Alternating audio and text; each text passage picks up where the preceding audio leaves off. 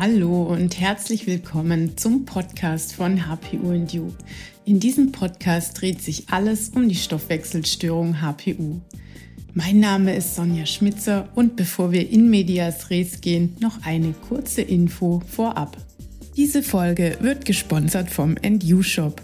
Hier bekommst du hochreine Nahrungsergänzungsmittel für den besonderen Bedarf bei HPU, hergestellt in Deutschland.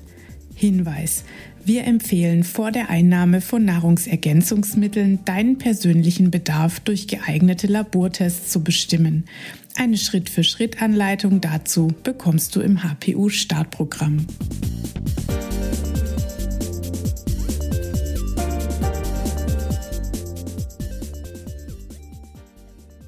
Ja, bei mir ist heute die Katinka Bosshardt. Katinka ist ganzheitliche Familienforscherin und Seelenflüsterin aus der Schweiz mit einer großen Liebe zu Farben und inneren Reisen, die zur äußeren Entfaltung führen.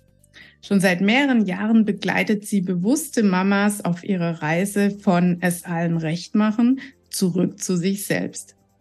Durch diese Veränderung gelingt es den Müttern danach, ihre Töchter in der Pubertät gelassen durch den Strudel ihrer Gefühle zu begleiten, ganz präsent für ihre Bedürfnisse einzustehen und diese klar zu äußern.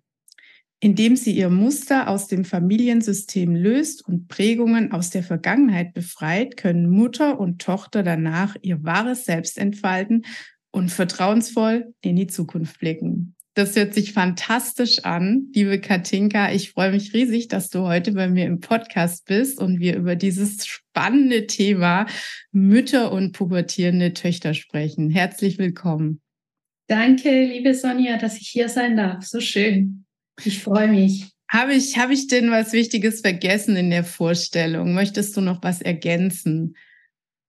Ja, für mich ist so diese Mutter-Tochter-Beziehung wirklich so eine Herzensangelegenheit, dass ich die auch während der Pubertät, die manchmal sehr herausfordernd sein kann für beide, äh, stärken kann und dass man auch, äh, dass wir eigentlich als Geschenk sehen darf, um da gemeinsam zu wachsen und kraftvoll daraus hervorzugehen und diese tiefe Verbindung erfahren zu dürfen, die mhm. da ist.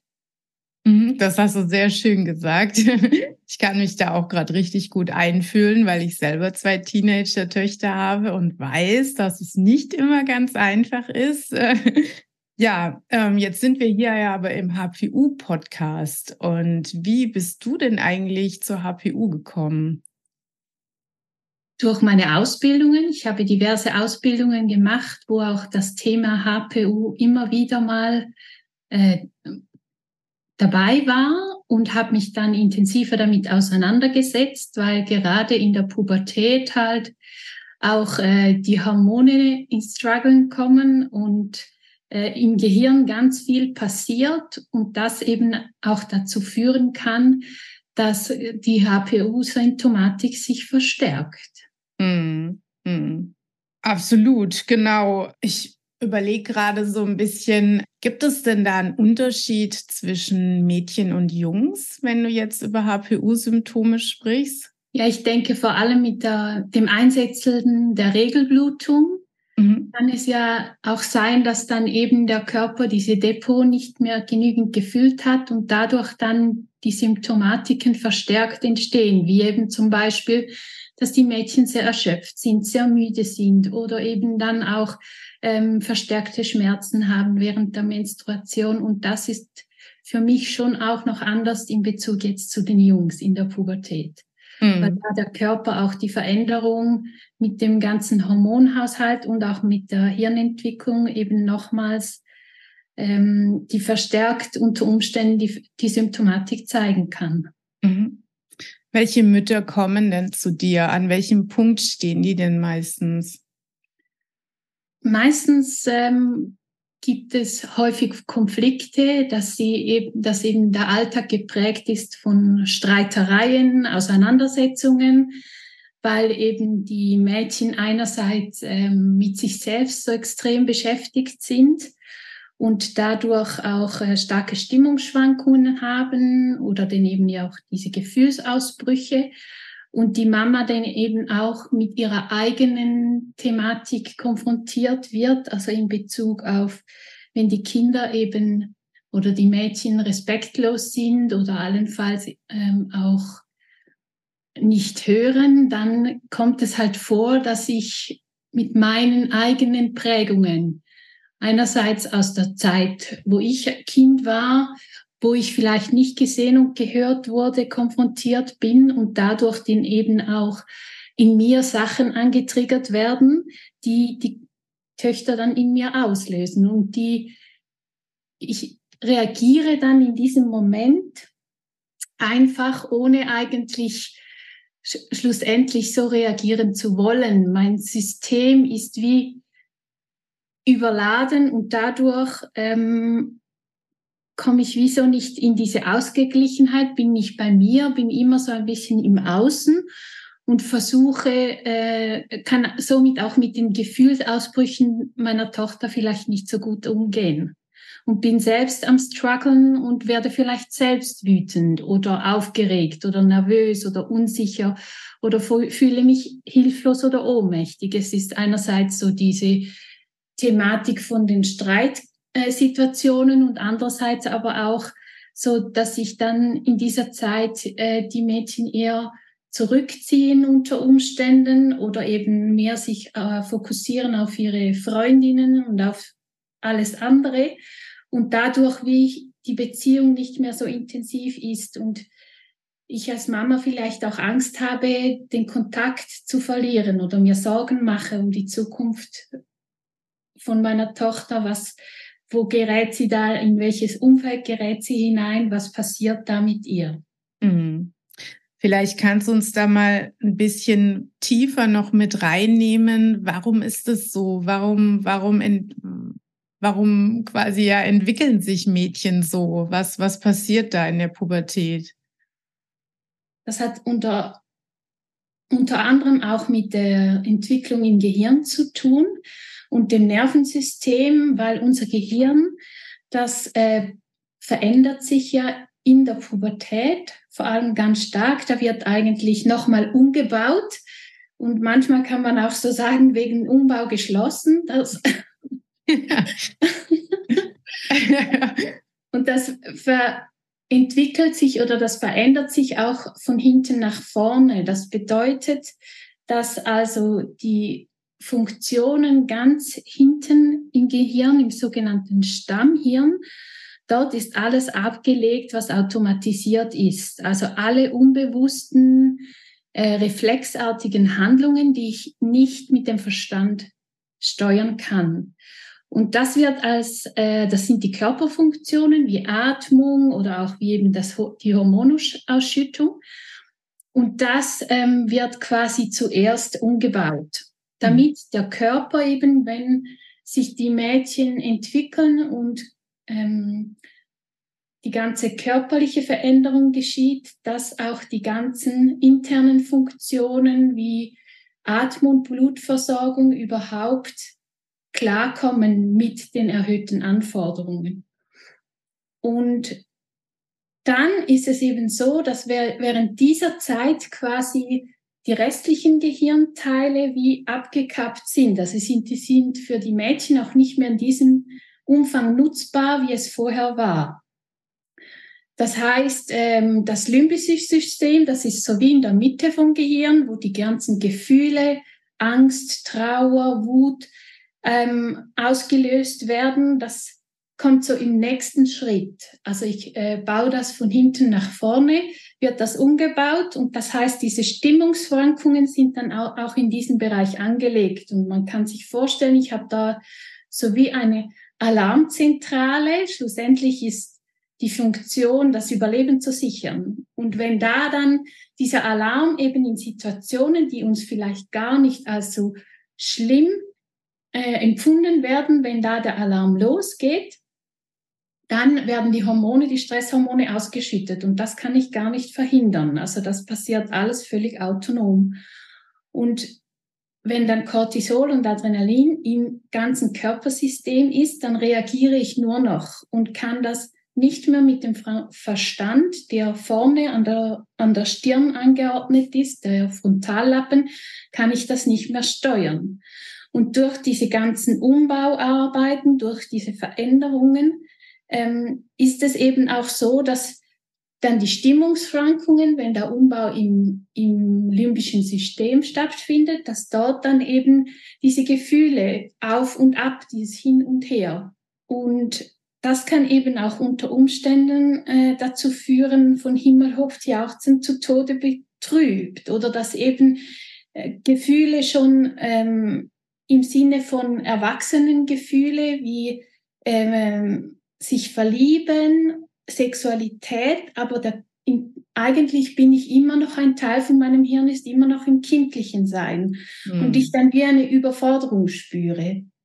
Und da spielt auch oft die, Selbst die Regulation eine Rolle. Also die, wir als Mamas, wir können wie den Kindern eben auch vormachen, wie sie ihre Gefühle regulieren können.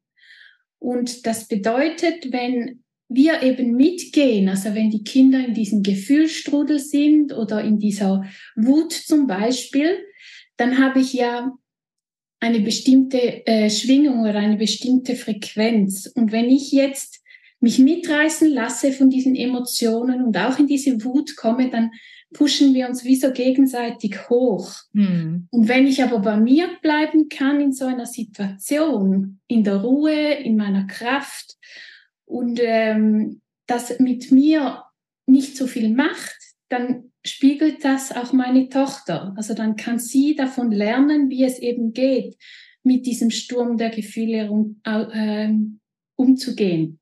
Mhm. Das hilft dann auch unseren Töchtern. Genau. Das hast du sehr schön gesagt. Ich denke da nur gerade, ähm, wahrscheinlich haben, Mut haben, Mütter auch oft noch andere Stürme als die ihrer Teenager. Ja, genau. Die haben ja oft noch berufliche Stürme oder ähm, ja, was auch immer in der Partnerschaft oder ja, teilweise eben auch HPU-bedingt, äh, wenn man sich einfach nicht so gut fühlt. Das sind ja nicht nur die Töchter mit HPU, sondern oft eben auch die Mütter, die ja sowieso schon häufig vom Alltag überfordert sind und so am Ende ihrer Kraft sich fühlen. Und wenn dann so ein pubertierendes Mädchen dazukommt, dann kann das Fass halt schnell überlaufen. Ja, Deshalb genau. finde ich das so unglaublich schön und wichtig, dass du diese Thematik hier aufgegriffen hast und sowohl den Müttern als auch den Töchtern hilfst. Ähm, hast du denn das Gefühl, dass diese, diese ganzen Prozesse, die du uns jetzt gerade erklärt hast, diese Umbauprozesse, dass die bei einem Teenager-Mädchen mit einer HPU irgendwie anders ablaufen oder ähm, schwieriger ablaufen als bei Mädchen ohne HPU? Ich glaube, dass dadurch, dass ich schon die Belastung von der HPU habe bei den Mädchen oder dass die Mädchen schon diese, wie du es vorher so schön beschrieben hast, ist das wie nochmal obendrauf. Also es braucht ja dann nicht mehr so viel, bis, es, bis das Fass eben überläuft.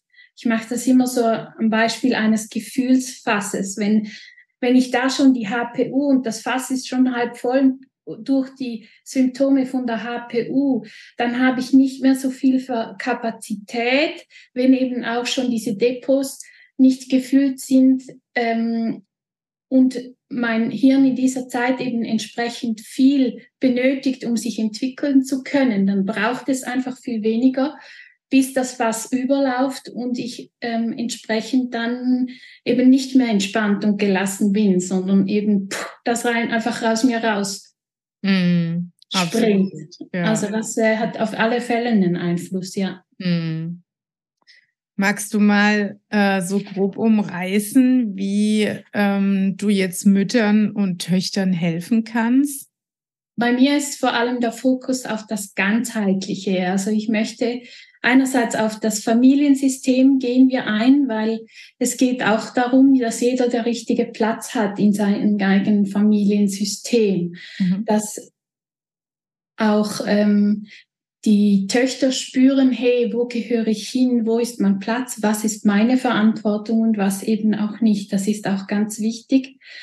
Und für mich ist immer so das schönste Bild, so ich stehe hinter meiner Tochter und gebe ihr Kraft und stärke sie, damit sie ihren Weg gehen kann. Und da braucht es auch ganz viel Vertrauen von mir oder von den Mamas, dass sie vertrauen in das, was eben ähm, kommt, dass sie das meistert und auch dieses loslassen können. Und da gehen wir ganz individuell auf die Themen ein. Einerseits geht es bei der Mama wie auch bei den Mädchen darum, auch die Ängsten und Sorgen anzuschauen oder was hält mich denn überhaupt davon ab, in meine Kraft zu kommen oder eben ganz ich zu sein? Ist es irgendwo die Angst vor nicht zu genügen oder eben auch ähm, in den, diesen Situationen, die mich überfordern, dass ich mich dann hilflos und ohnmächtig fühle.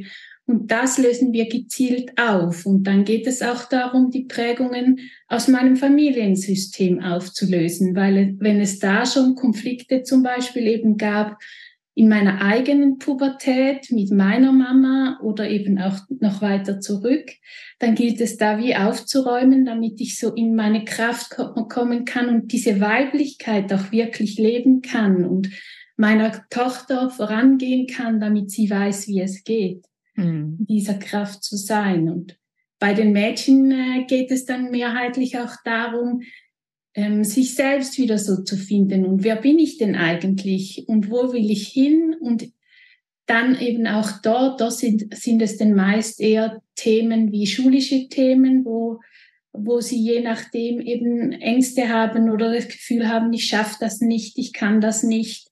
Oder eben auch in Bezug auf äh, ihre Freundinnen oder die das dazugehören wollen, was wir ja uns alle wünschen.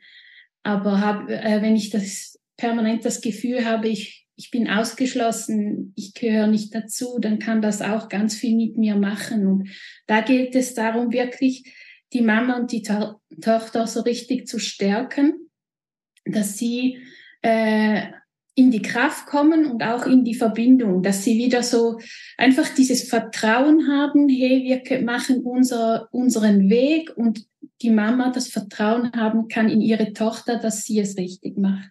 Mhm.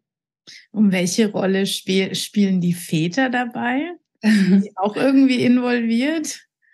Die sind sehr wichtig in Bezug auf äh, das Stärken, auch auf das Rausgehen. Und wir schauen schon im Familiensystem darauf, dass die, auch die Väter natürlich ihren Platz haben und dass die am richtigen Ort sind. Ich, Im Fokus bin ich aber bei der Arbeit schon bei der Mama- und Tochterbeziehung. Mhm.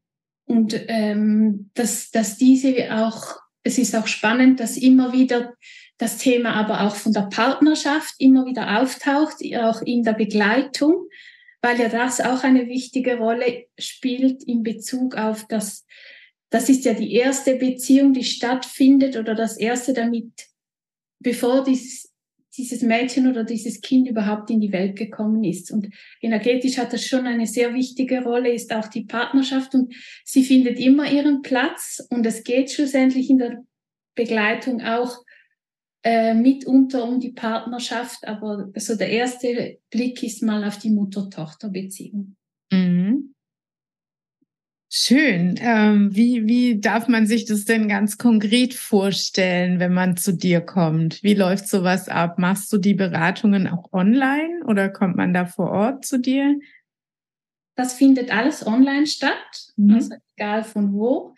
Und äh, ich biete auch ein Erstgespräch, ein kostenloses Herzgespräch an, wo wir einfach mal die Situation gemeinsam anschauen, schauen, wo sind denn die Herausforderungen und eben was für gibt's für Lösungsmöglichkeiten. Mhm. Und dann äh, aufgrund dessen packe ich dann eine individuelle Begleitung, die dann wirklich abgestimmt ist auf das, was gewünscht ist. Und für mich ist es auch immer ganz wichtig, dass die Töchter eben, es gibt die Möglichkeit entweder, dass ich nur die Mama begleite oder eben Tochter und Mama begleite. Das kommt immer drauf an. Für mich ist ganz wichtig, dass die Tochter die wirklich auch möchte und spürt, da verstehen, wir verstehen uns, das passt, weil das muss ganz gut stimmen, dass, dass sie sich auch öffnen kann und dass sie auch äh, bereit ist, daran zu arbeiten und die Veränderung zu initialisieren.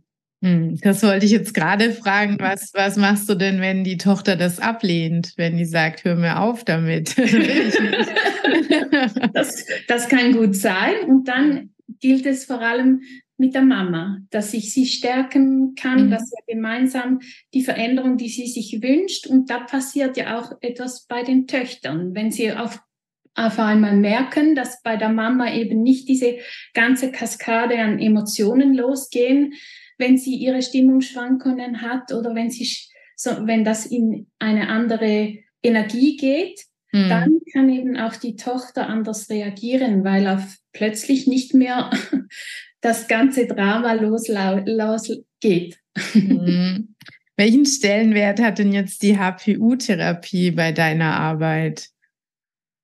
Das ist so im Vorfeld, wo ich mal ähm, eigentlich die Situation analysiere gemeinsam und wo wir schauen, äh, in welche Richtung geht es, was sind denn so die Themen. Und wenn ich da schon merke, ah, da könnte HPU-Thematik sein, deshalb bin ich auch auf dich gestoßen, weil ich gemerkt habe, ich möchte gerne jemand, ähm, wo wirklich eine Zusammenarbeit stattfinden kann, wenn ich sehe, dass da die Symptome darauf hinweisen, HPU könnte ein Thema sein, dass wir das wirklich dann auch gezielt angehen können oder eben auch, dass sie dann über deinen Kurs entsprechend äh, das verändern dürfen während dieser Zeit, dass die Veränderungen auch wirklich nachhaltig greifen können. Mhm. Genau. Wann, wann wirst du denn da hellhörig? Wann schrillen bei dir die HPU-Alarmglocken? bei welchen Mädchen und Müttern? Ja, da kannst du sicher noch sehr gut ergänzen. Für mich sind so eben diese ähm, depressiven Verstimmungen oder eben auch Erschöpfung oder viel Traurigkeit, wenn da viel Traurigkeit ist oder eben auch starke Menstruationsbeschwerden oder ähm, wenn solche Geschichten aufkommen oder Intoleranzen, Allergien, dann werde ich hellhörig und denke mir mal, oh, könnte allenfalls ein Thema sein. Vielleicht magst du gerade noch äh, ergänzen. Absolut, ja, würde ich jetzt äh, voll so unterschreiben. Vielleicht zusätzlich noch bei Ängsten. Ja, dass sich Teenager, obwohl sie ja eigentlich so den Drang haben, die Welt zu erkunden, dann auf einmal zurückziehen und sagen, nee, äh, mir ist alles zu viel, ich möchte gar nicht mehr raus. Ich denke, sowas ist vielleicht auch noch möglich. Ja, genau. Und das ist eher so in Richtung Angst, ähm, ja, Angst vor vielen Situationen ist. Das würde ich jetzt auch noch als typisch einstufen. Einfach wenn einen diese ganzen Symptome ähm, immer wieder so überraschen, dass man überhaupt kein Selbstvertrauen in den eigenen Körper entwickeln kann. Ja, genau. Ja, sehr, sehr schön, liebe Katinka. Ganz vielen Dank, äh, dass du bei mir im Podcast warst. Ähm, zum Schluss, vielleicht hast du noch einen Tipp für Mütter, ähm, den du jetzt vielleicht geheim, einen Geheimtipp, den du so unter der Hand noch rausgeben kannst. ja, für mich ist so, äh, mir hat geholfen, so das nicht alles persönlich zu nehmen. Mm dass ich so eine gewisse Distanz haben kann und das Verhalten von meinen Kindern als Geschenk zu sehen.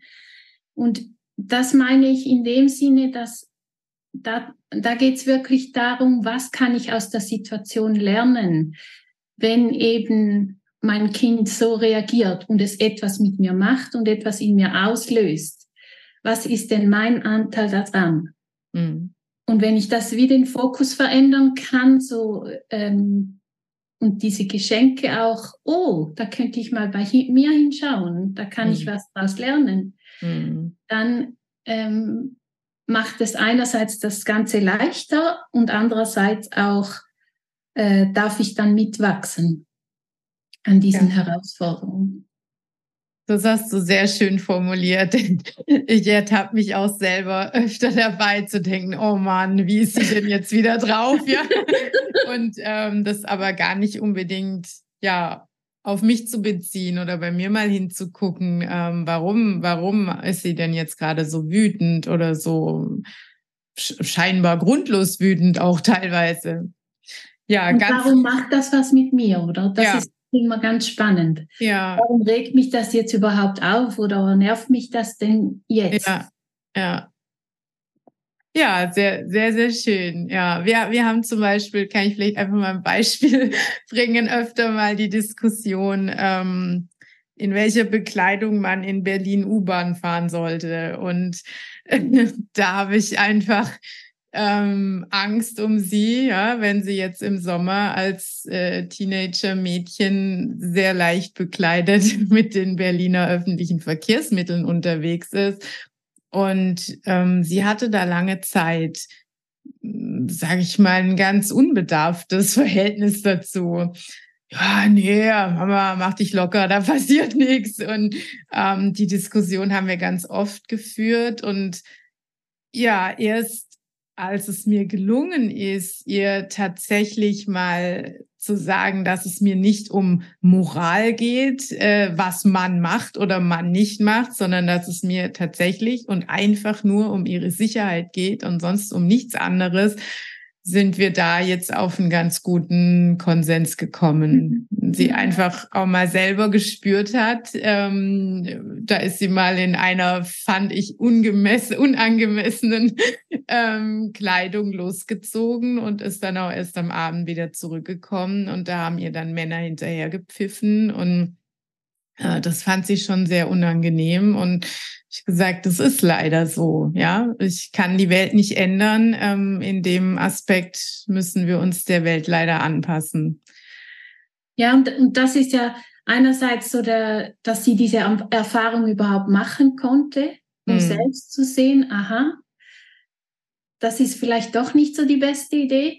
Und andererseits wäre es eben auch da spannend, äh, bei dir hinzuschauen. Wieso macht das bei dir so viel Angst? Weil oft sind das auch, auch eigene Erfahrungen, die wir selbst gemacht haben, die dann so Themen auslösen. Oder eben auch gerade in Bezug auf Schule oder ähm, Berufsleben. Das sind dann oft solche Sachen, die bei uns anklingen und die, äh, die ich eigentlich bei mir lösen darf, damit es meine Tochter mir nicht immer wieder zeigen muss. Ja, sehr, sehr, sehr spannend, Katinka. Ganz lieben Dank. Ähm, für diesen tollen Einblick in deine Arbeit mit Teenies und Müttern. Und ich glaube, da leistest du einen Wahnsinnsbeitrag für uns HPUler, sowohl für die Töchter als auch für die Mütter und bringst da ähm, Welten, die manchmal stark auseinanderdriften, wieder zusammen. Das finde ich unglaublich toll. Wir werden auch verlinken unter der Folge, ähm, wo man dich finden kann und wie man mit dir in Kontakt treten kann. Vielen, vielen Dank für das schöne Gespräch. Ja, auch alles Gute. Sehr gerne. Danke, Katinka. Tschüss. Tschüss.